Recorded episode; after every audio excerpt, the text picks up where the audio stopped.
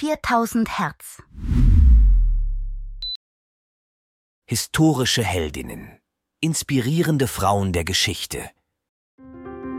Mein Name ist Mary Jackson. Ich wurde geboren am 9. April 1921 in Hampton, Virginia. Ich wurde in einer Zeit groß, in der sowohl meine Hautfarbe als auch mein Geschlecht Hindernisse auf meinem beruflichen und persönlichen Weg darstellten. Doch mit Ausdauer, Intelligenz und einem nicht nachlassenden Engagement für Gleichberechtigung veränderte ich nicht nur mein eigenes Schicksal, sondern öffnete auch Türen für zukünftige Generationen von Ingenieurinnen und Wissenschaftlerinnen aller Ethnien. Als Kind war ich eine ausgezeichnete Schülerin und entwickelte eine frühe Leidenschaft für Mathematik und Wissenschaft. Nachdem ich die Highschool mit Bestnoten abgeschlossen hatte, besuchte ich das Hampton Institute, wo ich 1942 einen Abschluss in Mathematik und Physik erwarb. Meine berufliche Laufbahn begann als Lehrerin in den öffentlichen Schulen von Maryland. Nach verschiedenen Positionen als Buchhalterin und Empfangsdame fand ich im Jahr 1951 eine Anstellung als sogenannte Rechnerin, auch Human Computers genannt, beim National Advisory Committee for Aeronautics – dem Vorläufer der NASA. In dieser Zeit galt es, zahlreiche Barrieren zu überwinden, die durch Geschlecht und Rasse gesetzt waren.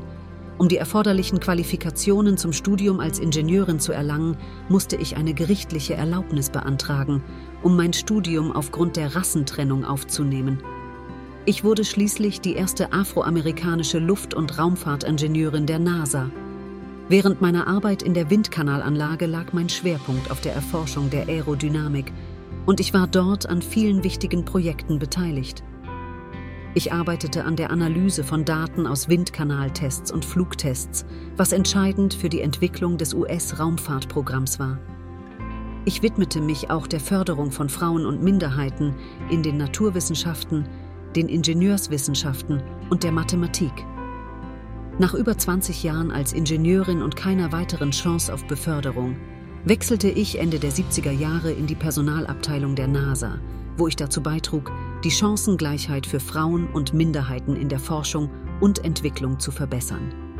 Dies war ein entscheidender Zeitpunkt in meiner Karriere und ich widmete den Rest meiner beruflichen Laufbahn dem Ziel, ein integratives und diversifiziertes Arbeitsumfeld bei der NASA zu fördern.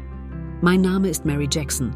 Ich bin gestorben am 11. Februar 2005 nachdem ich ein Leben voller Durchbrüche und Triumphe gelebt habe.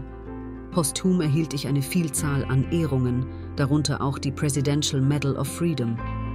2021 wurde das NASA-Hauptquartier nach mir benannt, in Mary W. Jackson, NASA Headquarter Building. Dieser Podcast wurde mit Hilfe künstlicher Intelligenz produziert. Alle Fakten wurden von einem Menschen geprüft und gegebenenfalls korrigiert. 4000 Hertz 2023.